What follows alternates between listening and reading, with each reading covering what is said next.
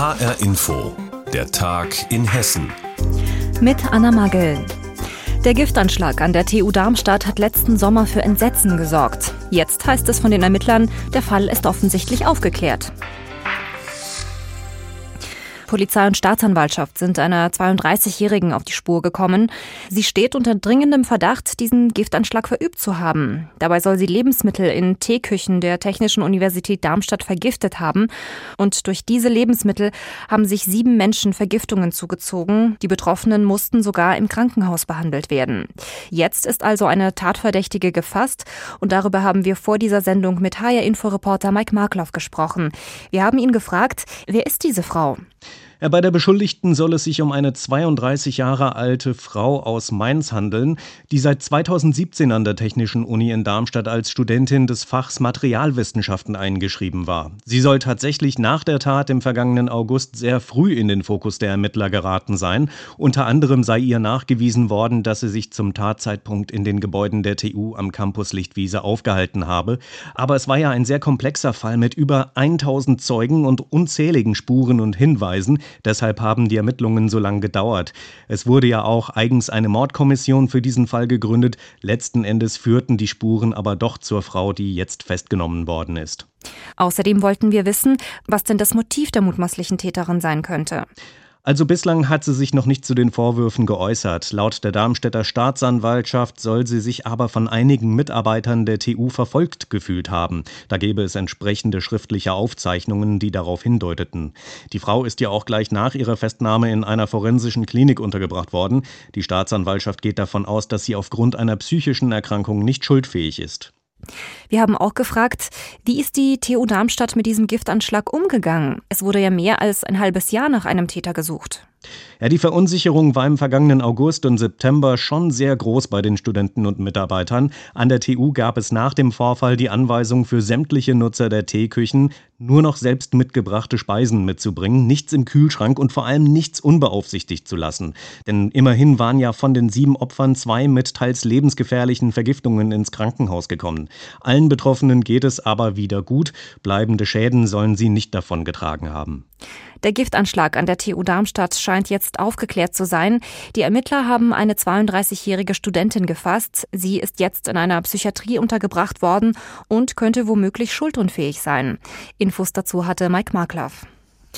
Permanenter Stress, Überlastung und kaum Freizeit. Für viele Ärzte und Pfleger ist spätestens seit der Corona-Pandemie der Arbeitsalltag kaum noch zu bewältigen.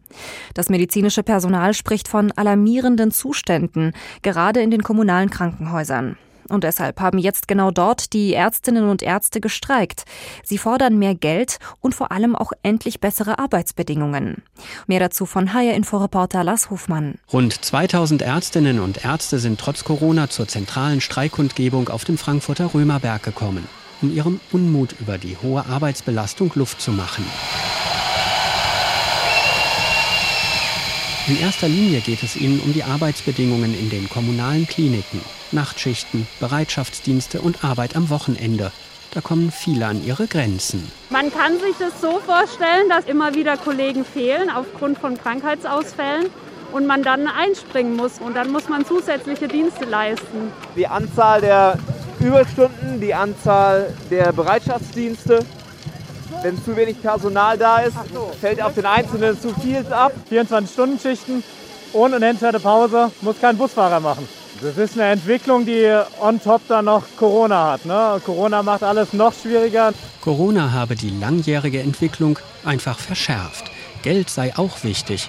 5,5 Prozent mehr fordert die Ärztegewerkschaft Marburger Bund. Für viele Streikende ist das aber eher zweitrangig. Eine junge Ärztin ist mit ihrem Säugling nach Frankfurt gekommen. Zweites Kind. Arbeit im Krankenhausalltag sei da kaum möglich, sagt sie. Man muss sehr große Abstriche machen. Die Kinder müssen Abstriche machen. Und so ein richtig gutes Modell, auch gerade für Mütter und Väter in der Klinik, gibt es nicht. Viele Ärztinnen und Ärzte haben nach über zwei Jahren Pandemie das Gefühl, nicht mehr zu können, fühlen sich so belastet, dass sie überlegen, ob sie die Arbeit im Krankenhaus nicht aufgeben sollen, beispielsweise in eine Praxis wechseln, wegen planbarer Arbeitszeiten. Also ich überlege tatsächlich auch, ob ich in den ambulanten Bereich gehen soll. Wenn keine Teilzeitmodelle umsetzbar sind, dann kann man da von ausgehen, dass immer mehr Kollegen abwandern werden. Der Notausweg, wenn es irgendwann nicht mehr geht, weil man es irgendwann körperlich nicht mehr kann, ist das schon so. Ja? Muss man im Hinterkopf haben. Ja? Nur wer versorgt dann die Schwerkranken und Schwerverletzten? Das ist die Frage.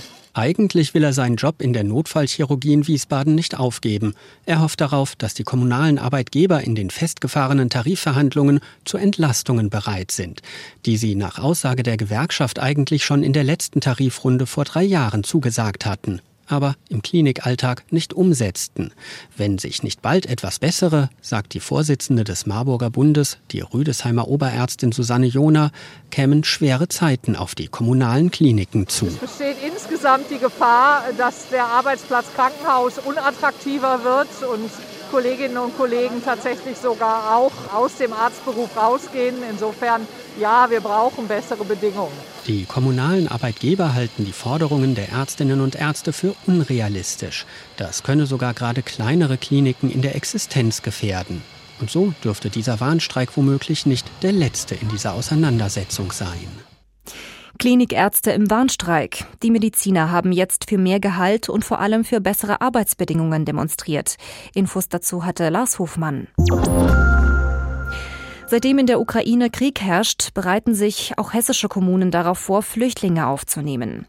Die geflüchteten Menschen kommen mit dem Auto oder mit dem Zug. Einige haben das Glück, bei Verwandten oder Bekannten unterzukommen. Andere dagegen müssen sich in einer Stadt melden und um eine Unterkunft bitten. Viele der Flüchtlinge kommen mit Kindern. Und die hessischen Städte versuchen so gut es geht zu helfen, aber es läuft nicht alles glatt. So bekommen bereits überlastete Städte trotzdem noch mehr Menschen vom Land zugewiesen. Andrea Bonhagen mit einem Überblick. Frankfurt hat über 2500 Registrierte, Wiesbaden fast genauso viele, Kassel 2000. Es könnten doppelt so viele sein, denn viele melden sich nicht sofort an. In Wiesbaden kommen etwa so viele täglich wie in der Zeit der syrischen Flüchtlinge wöchentlich. Frankfurt hat schon zehn Sporthallen eingerichtet und muss nachlegen. Trennwände und Feldbetten seien schon knapp und müssten nachbestellt werden.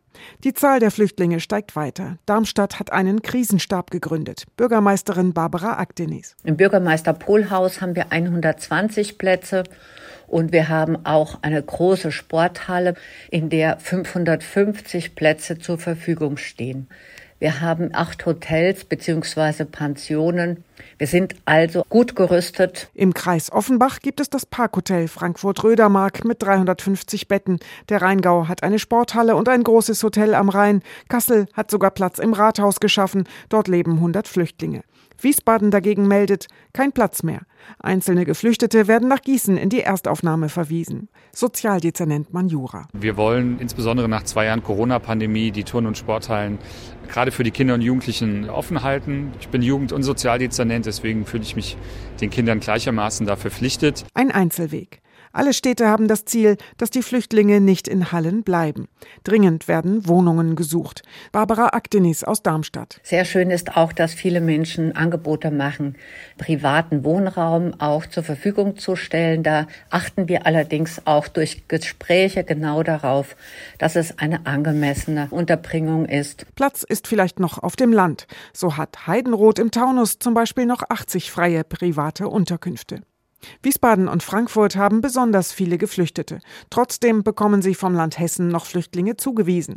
140 bzw. 200 Menschen in der Woche. Auf eigene Faust gereiste, schon angekommene Flüchtlinge müssten mitgezählt werden, fordert Christoph Manjura. Wir müssen zu regelhaften Verfahren kommen, sonst gehen wir als Kommunen unter. Das Regierungspräsidium Darmstadt, zuständig für die Verteilung, sagt, Städte und Kreise könnten die Zahl der Geflüchteten jetzt melden. Der Knoten- und Verteilpunkt Frankfurt, in dem täglich bis zu 2000 Menschen landen, fordert eine eigene Außenstelle der Erstaufnahme Gießen. Hilfe für geflüchtete Ukrainer. Die wollen und müssen viele Städte in Hessen erweisen. Doch einige Städte sind bereits überlastet. Welche Probleme es bei der Flüchtlingshilfe gibt, darüber hat uns Andrea Bonhagen informiert. In und um Frankfurt wächst zurzeit die Zahl der großen Rechenzentren sehr rasant an. Tja, und damit natürlich auch der Strombedarf. Neue Heizkraftwerke sollen da helfen, aber das Problem, dabei wird kurz- und mittelfristig auf Erdgas gesetzt. Und das kommt vor allem aus Russland.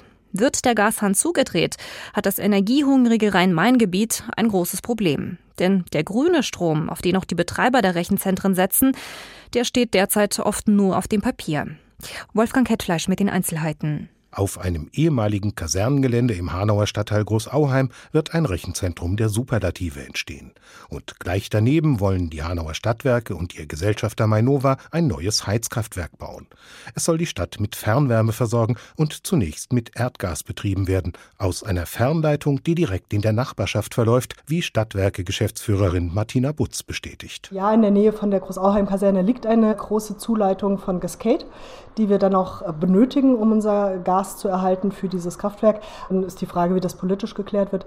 Aber wir machen unsere Kraftwerke auch H2-ready, also dass wir die Wasserstoff bereit haben, dass wir im Zweifel dann auch Wasserstoff zumindest zumixen können statt russischem Erdgas, wenn Sie es so wollen. Das ist die Zukunft. Aber zunächst soll Gas die Turbinen antreiben, Erdgas, das vor allem aus Russland kommt geliefert von einer Firmengruppe in Kassel, die zur Hälfte dem staatlich gelenkten russischen Energieriesen Gazprom gehört.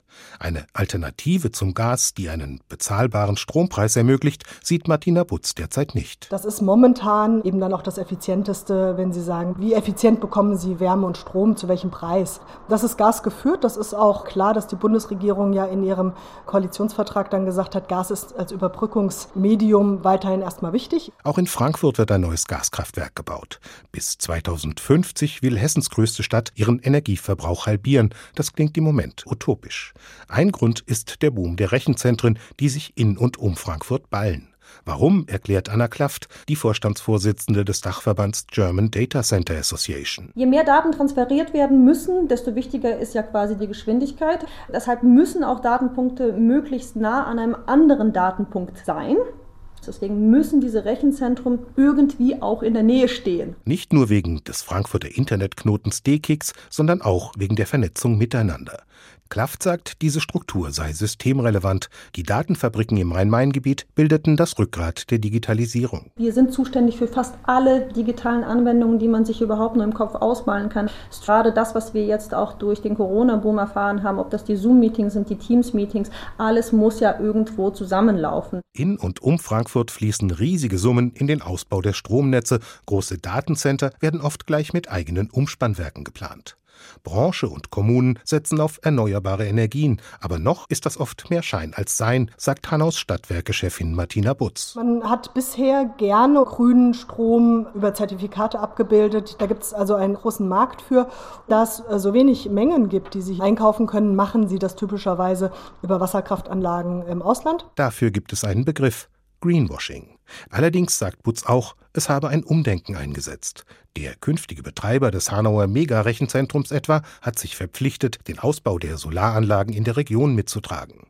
Um den Strombedarf im Rhein-Main-Gebiet decken zu können, ohne die Klimaziele aus den Augen zu verlieren, braucht es natürlich mehr. Viel mehr.